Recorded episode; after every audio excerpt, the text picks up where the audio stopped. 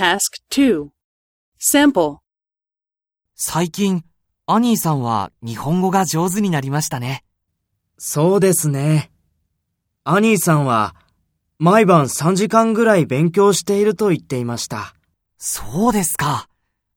ジミーさんも日本語を勉強していますか？いいえ、あまりしていません。今は中国語を勉強しています。中国語ですか。どうして中国語を勉強しているんですか？来年、中国で仕事をするんです。そうですか。毎晩勉強していますか？いいえ。毎晩お酒を飲みますから、夜勉強できません。週末勉強しています。そうですか。でも、飲みすぎないでください。